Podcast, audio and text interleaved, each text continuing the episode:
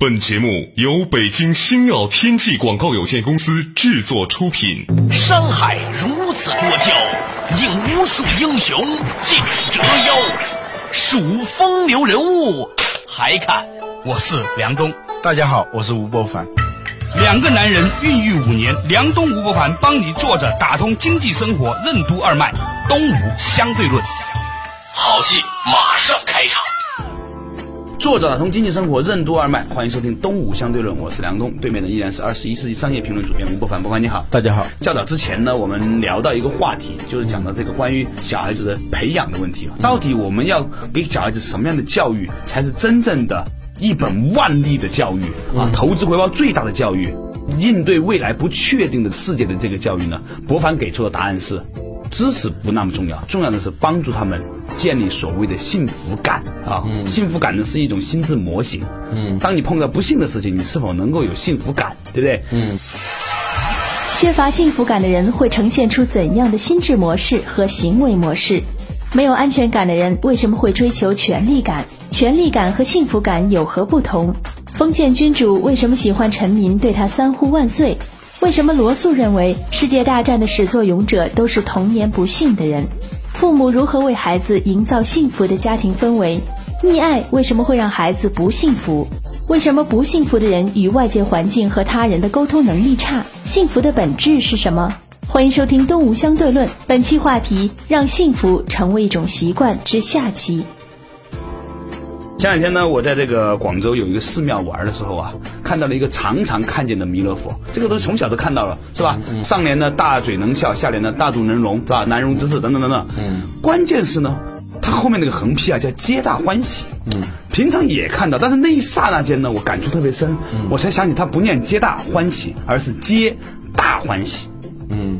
皆大欢喜，所有的人都能够得到大欢喜。你想这话多深刻啊！嗯嗯，这个字每天看吧，你不觉得？你知道，皆大欢喜好像很熟的一个词是吧？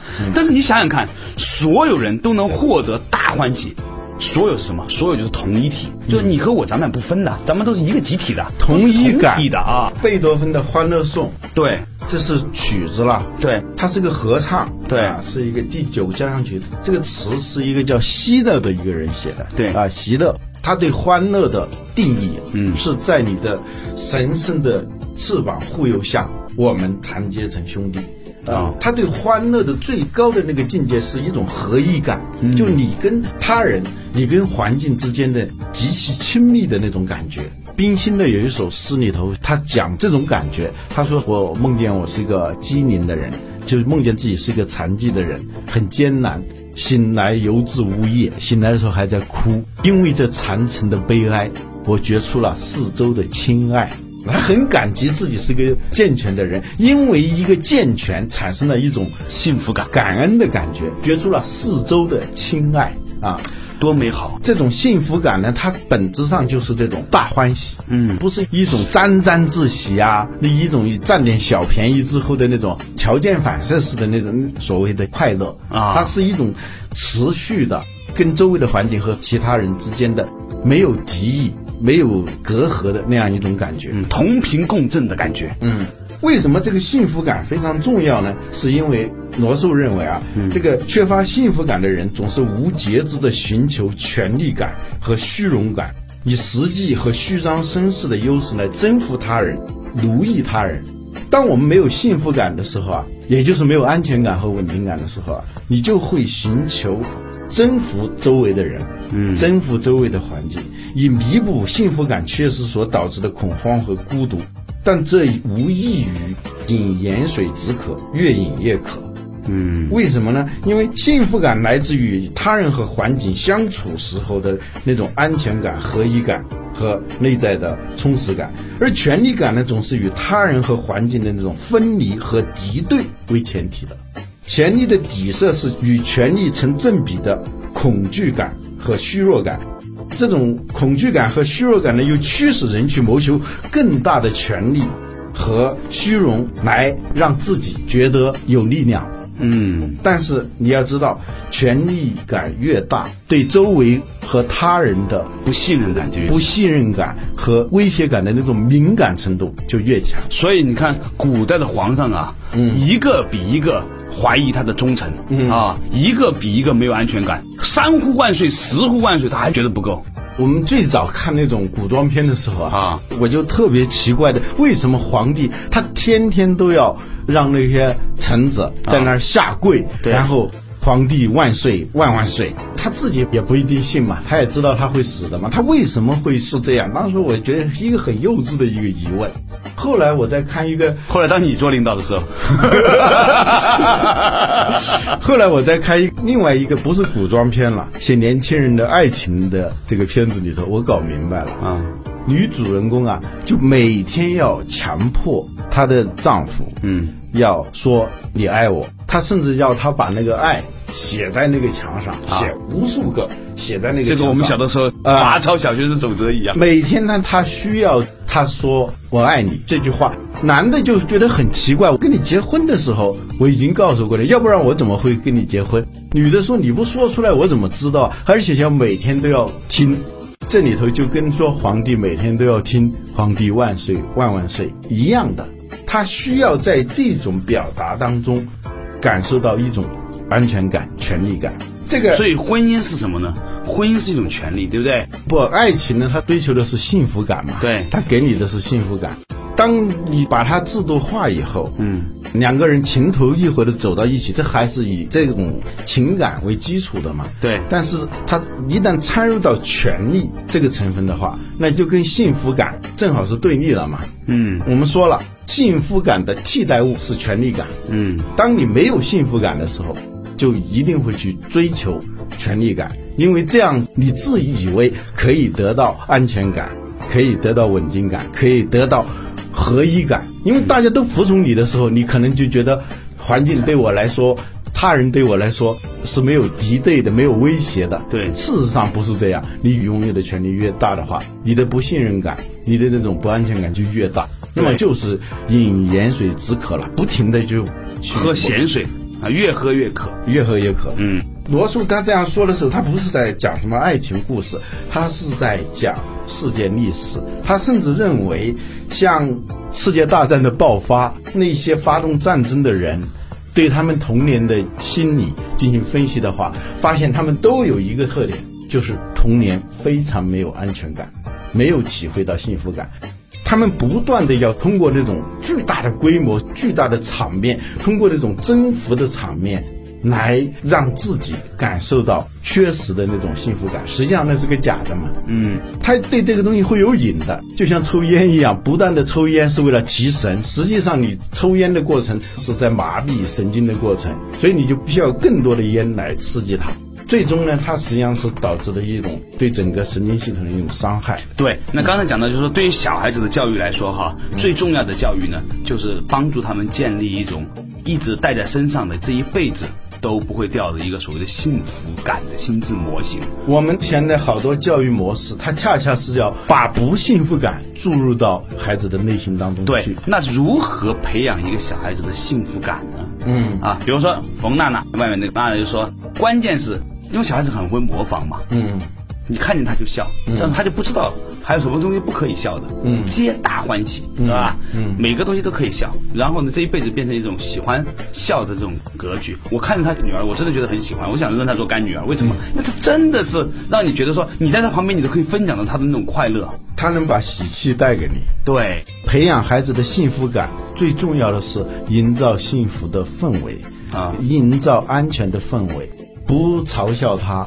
不斥责他，即使在批评他的时候，要让他感觉到你跟他是一体的，对你不会抛弃他你在。帮他解决问题，对而不是指责他，是吧？嗯，因为这个不幸福感啊，这种东西看不见、摸不着，但是它的破坏力往往比那些化学品、比好多的那种污染物啊，危害还要大。我前不久碰到一个企业家，他是我们国家内地最早三十名进入福布斯富豪榜的一个人。嗯，他跟我讲说，前几年有人做了一个试验，就把当年这三十个人的手机打了一遍，嗯。只有两个人接了电话，嗯，要不呢是空号了，要不是不是这个人转号了。要不然就是在监狱里面都根本就没有办法接电话。他们有一个说，他们有一个说法叫“两院院士”啊说这里头啊有很多人成为两院院士，哪两院呢？不是进了医院，就是进了法院。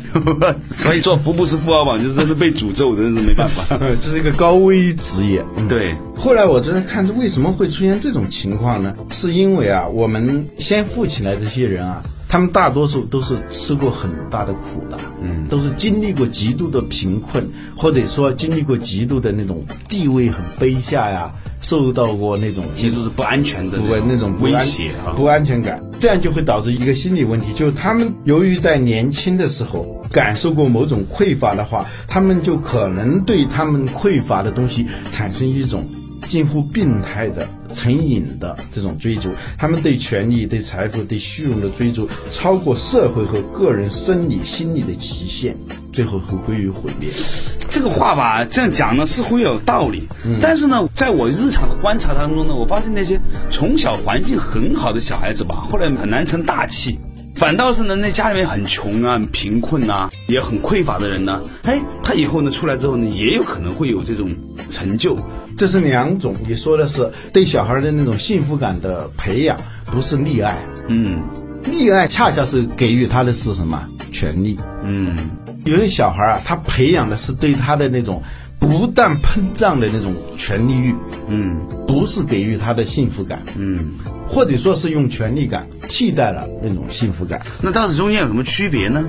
这就像权力给你的安全感和带给你的安全感，对它完全是不一样的。嗯造成不幸福感的有两种，一种是这种不断的给他施加各种各样的敌对性的、威胁性的那种压力，造成的不安全感。嗯还有一种呢，就是不断的培养他的那种说一不二这种权利感。嗯这都是不对的。就幸福感，它是跟世界是一种深切沟通的一种关系。没有幸福感的人，沟通能力都是非常差的。就是他沟通能力很强的人都幸福感比较强吗？对，罗素说的典型的不幸福的人是这样一些人，他们在青年时期被剥夺了某种正常的满足，于是呢，便把这种满足看得比任何其他方面的满足更为重要，一生只朝着这一方面苦心寻求，他仅仅对成功，而不是对那些与此相关的活动本身给予过多的不恰当的重视，这会导致他的行为失衡。对，你刚才说的是一个什么问题呢？就是我们经常说的时候，男孩要穷养。穷养啊，女孩要富养。啊嗯，以前我们说到过这个问题。嗯，穷的养和不断的给他这种威胁，那是两码事。穷人家里头不一定没有爱，嗯富人家里不一定有爱，这是两码事。对，幸福感的本质呢，是你能够随时随地的跟你所处的环境和你面对的他人能够进行深切的沟通，能够把你的目标、把你的愿望、把你的需求跟别人的需求能够协调起来，这样一种能力，甚至是把一些威胁性的东西能够转化成一种对你有利的东西，嗯，或者是把那种本来是具有威胁性的东西，它能够通过它的这种创造性转换，获得的是一种力量感。这种力量感来自于不是差异，不是敌对，是什么呢？我觉得其实就是一种自小的那样一种对别人的信任。好了，稍事休息，马上继续回来。东吴相对论。为什么孔子认为乐教是教育的最高境界？为自己学习和为他人学习会导致怎样的差别？为什么说定位式教育是权力感的教育？怎样培养快乐感？为什么说幸福的人都是内心丰富的人？幸福的人为什么喜欢帮助别人？为什么说幸福是一种生产力？幸福感会遗传吗？财富和地位会在多大程度上影响我们对幸福的感生？欢迎继续收听《东吴相对论》，本期话题：让幸福成为一种习惯之下期。梁东吴不凡帮你坐着打通经济生活任督二脉，东吴相对论。作者打通经济生活任督二脉，大家好，继续回来到东吴相对论。刚才呢和博凡讲到如何培养小孩子的幸福感的问题。嗯，我的经验呢，或者我的想象当中哈，是这样的一个东西，就是我们是不是能够让我们的小孩子从小的时候愿意倾向于相信别人都是好人？在能够证明别人是坏人之前，都认为别人是好人，嗯，都认为这个事情是好事。你知道这个世界上有两种心智模型，有一种人呢是倾向于不能证明你是好人之前，我先认为你是坏人，嗯。这是这个原罪论或者是人性恶论是吧？嗯。另外一种呢，就是倾向于认为是好人，除非证明你是坏人之后呢，我还是相信有罪认定和无罪认定，对法律上是对，就是实际上呢，我觉得荀子和孔子之间的差别就在这里啊。荀子认为呢，人呢都是恶的；孔子和孟子认为呢，人都应该是向善的，天生而言是善的。嗯，在这一点上来说呢，我个人认为哈，倒不是说。荀子讲的对或者是不对，嗯，而是说，如果你从小像孔子或者是孟子那样的心法的时候呢，你比较容易对自己好一点，你会自己会快乐，因为你想看，你总是想象别人是坏人的时候，你就要总是提防，你就很累嘛，你就很苦嘛，你就很不安全嘛。但是如果你认为别人都是好人的时候，哪怕是坏人也是偶尔犯犯坏，主流都是好的时候呢，你是倾向于觉得安全的。所以很多人在批评说人哪有善，肯定是有恶的一面。这话不能这么看，那只是从功利的角度看。真正的大的有利益的东西是什么呢？是你建立了一种良性意识以后，你在享受这样的一个心智模型带给你的这一辈子的善良的加持。其实什么性善性恶这种差别并不是太大的。嗯，我觉得一个更重要的差别是为己和为人的问题。怎么说？孔子说：“古之学者为己，今之学者为人。”畏是哪个畏？畏惧的畏？不是为别人。古之学者就古时候的学者是为自己，为自己学习的。嗯，对。今之学者为人，就是为别人而学习的。实际上是说学习的动力的问题了。对。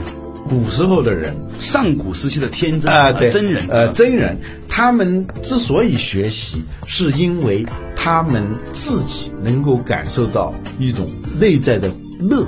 啊，心于思，立于礼，成于乐，就那个乐，最高的境界。孔子是最爱讲乐的啊。他说他最高的理想就是在孔子善两三人啊，暮春三月，是吧？乐这个概念在孔子的思想当中是相当核心的一个位置的。对，乐生嘛，嗯，对，乐和乐嘛，是吧？他就强调这个乐教和欢乐、快乐之间的那种关系。我们说了半天，这回到孔子的教育思想里头了。幸福就是要培养快乐感。你的学习的动机就像小孩子刚开始学习的时候，都是处于快乐当中的。对，学到一个新的东西，看到一个新的东西，都是非常快乐的。如果你是把这种威胁性的、不安全感、谋求权利的，或者把权利感掺入到这种学习的过程当中，嗯哼，那对学习你就找不到任何乐趣。嗯，你来自于为人了嘛？就你之所以这么做，是因为。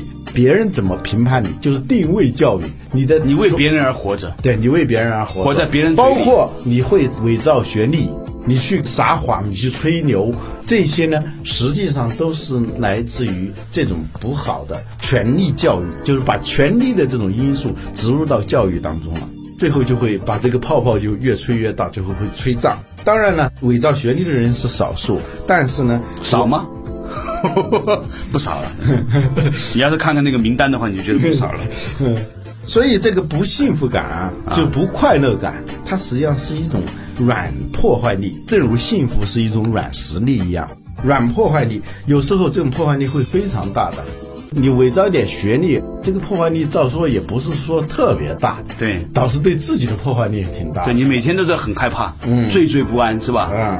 但是呢，他的破坏力极端的，就是罗素说的，像希特勒这样的人，嗯，他实际上是来自于一种不幸福感，然后不断的去谋求权利，甚至是通过战胜别人、征服别人、消灭别人来获得那种他自认为的那种幸福感。事实上呢，不是，嗯，所以我们的教育当中啊，首要的东西，我们要回到孔子那儿去。要进行的是一种幸福感的教育和培养，没有这种因素的话，我们这种教育最后都会是失败的。嗯，今天我跟你聊天的时候呢，我重新的看待了孔子啊，甚至有些人认为孔子比较虚伪啊，讲东西哈。嗯今天我在学习的时候，我才感受到，其实孔子讲的东西是那么的实在。他无非就是告诉你说，你要懂得建立你的良性意识，嗯，你要建立你的整体意识，这就叫生态意识，就是生态意识嘛，就是你的内心里头是比较丰富的，是生物多样性的，对，而不是只有一种地理景观，要不就是沙漠，沙漠的特点就是植被非常少或者很单一。对啊，你的丰富性呢，会让你呢对人生的无常啊，都有各自的应对的方法。例如说呢，当你这个很丰富的时候啊，遇到坏的情况的时候呢，你知道坏的事情也有好的一面；当你遇到很快乐的事情的时候呢，你也知道呢，它也有这个需要你提醒的一面，所以呢，就可以守中了。你就真正的回到一种平衡的状态，不以物喜，不以己悲的中态。比如说以企业家为例，有幸福感的企业家，他能够让自己免于陷入到那种对于财富和利润的强迫症般的追逐。嗯，他有的是强迫症，非得要这样，非得要这样。而至于为什么要这样，他不去问的。嗯，非得要吹牛，非得要制造一个假学历不够，还制造好多好多的假学历，说自己发明了一个东西不够，说自己发明了多少个东西。嗯，这些呢，它实际上是一种强迫症，而且是因为没有内在的幸福感，他需要通过这些东西来引起别人的关注，以实际的和虚拟的方式去征服别人。他总是需要那种被征服的那种眼光，被羡慕的那种眼光来喂养他，他才感觉到一种虚幻的幸福。这实际上是一种破坏力非常大的。而且这个东西呢，它也不持久，所以呢，它也是不道德的。嗯，我觉得我跟吴伯凡一起来做东吴相对论的话，最大的收获就是知道什么叫道德。所谓的道德，让我们再重复一下，就是可持续的东西。任何事物如果不可持续，在那个层面上来说都是不道德的。你记得我们谈那个不丹国师卡马，对，他在制定他的国民幸福指数的时候，有一个关键的指标是在不带来直接利益的情况下，主动帮助他人，是一个幸福感的指标。后来我越想，越觉得这个指标非常重要。你发现乐于帮助别人的人，他一定是内心比较幸福的；啊不愿意帮助别人的人，他首先内心实际上是很荒凉的、很孤独的。去一个城市，你去一个国家，你要知道这个城市、这个国家的人幸福不幸福啊，其实最简单了，你就去问路，多问几次。如果你发现这个地方的人很乐于跟你指路，而且你问路的时候收钱。在湖南去的时候，有人说给你指路，但是收两块钱一次，嗯你疯掉。而且你问路的时候，有没有人看着你问路的时候，他主动的停下来？看旁边这个人说的够够不够详细啊他在旁边进行补充。如果你来到这样一个城市的时候，这个城市的人一定是非常幸福的。那你在这里呢，也会被他们传染，你也会成为一个幸福的人。这是比 GDP 要好得多的一种东西，这就叫国民幸福指数。嗯对，说到此处呢，给您补充一个我学习的东西哈。嗯，徐文斌老师说，为什么说一个人是热心肠呢？是因为心经和小肠经呢是一个体系的。嗯，只有当他的这个经络是通的时候呢，心经和小肠经通的时候呢，它才是热的。热的时候它才是通的。嗯，所以呢，热心肠的人他是通的，通的人他就不是病态。嗯，所以说一个人是冷心肠的时候呢，是因为他堵塞了。因此，一个是不是愿意帮助别人的人，很可能还是跟他的身体的素质有关。那什么东西会导致你的心肠热呢？嗯，最近有一个研究啊，我看美国一个心理学家他的研究，他说幸福感啊跟遗传有很大的关系，百分之五十取决于遗传，啊，还有百分之十是取决于外在条件。什么叫外在条件？就是你的财富啊、地位啊这些东西，的的确确是能够给你带来幸福感的。但是我们很多人都高估了这个数字，嗯，还有百分之四十是什么呢？百分之四十是你如何你用后天的方法后天的方法培养幸福感，啊培养或者激励啊，激发出这种幸福感的天分。嗯，所以有的人呢，比如说他天生的不是太幸福感的，跟基因有关，跟遗传有关。但是呢，他后天的这种幸福感、安全感的这种培养有了的话，他能够改变他，或者是他能够至少在某些程度上会忽略那种不幸福的感觉。这就很有意思，只有百分之十的外在条件是跟幸福感有关的，除非一种可能就是你极度贫困和极度的不健康，会导致你的幸福感非常差。我们普通人正好是调过来，会把这个只占百分之十的东西，百分之九十的人都是认九为是重要的。认为这个东西权重在百分之九十，呃对啊，所以今天我们花了这么长的时间去讨论关于幸福，其实呢，点一下题，幸福也是生产力啊，对，讲的叫幸福也是生产力。同时呢，不管在什么世纪，在什么时代，我们对小孩子教育，我们对小孩子教育的投资的第一要义，就是帮助他们建立快乐和幸福的心智模型。这是父母对对孩子这一辈子最大的祝福。好了，感谢大家收听今天的《东吴相对论》，我们下一期同一时间再见。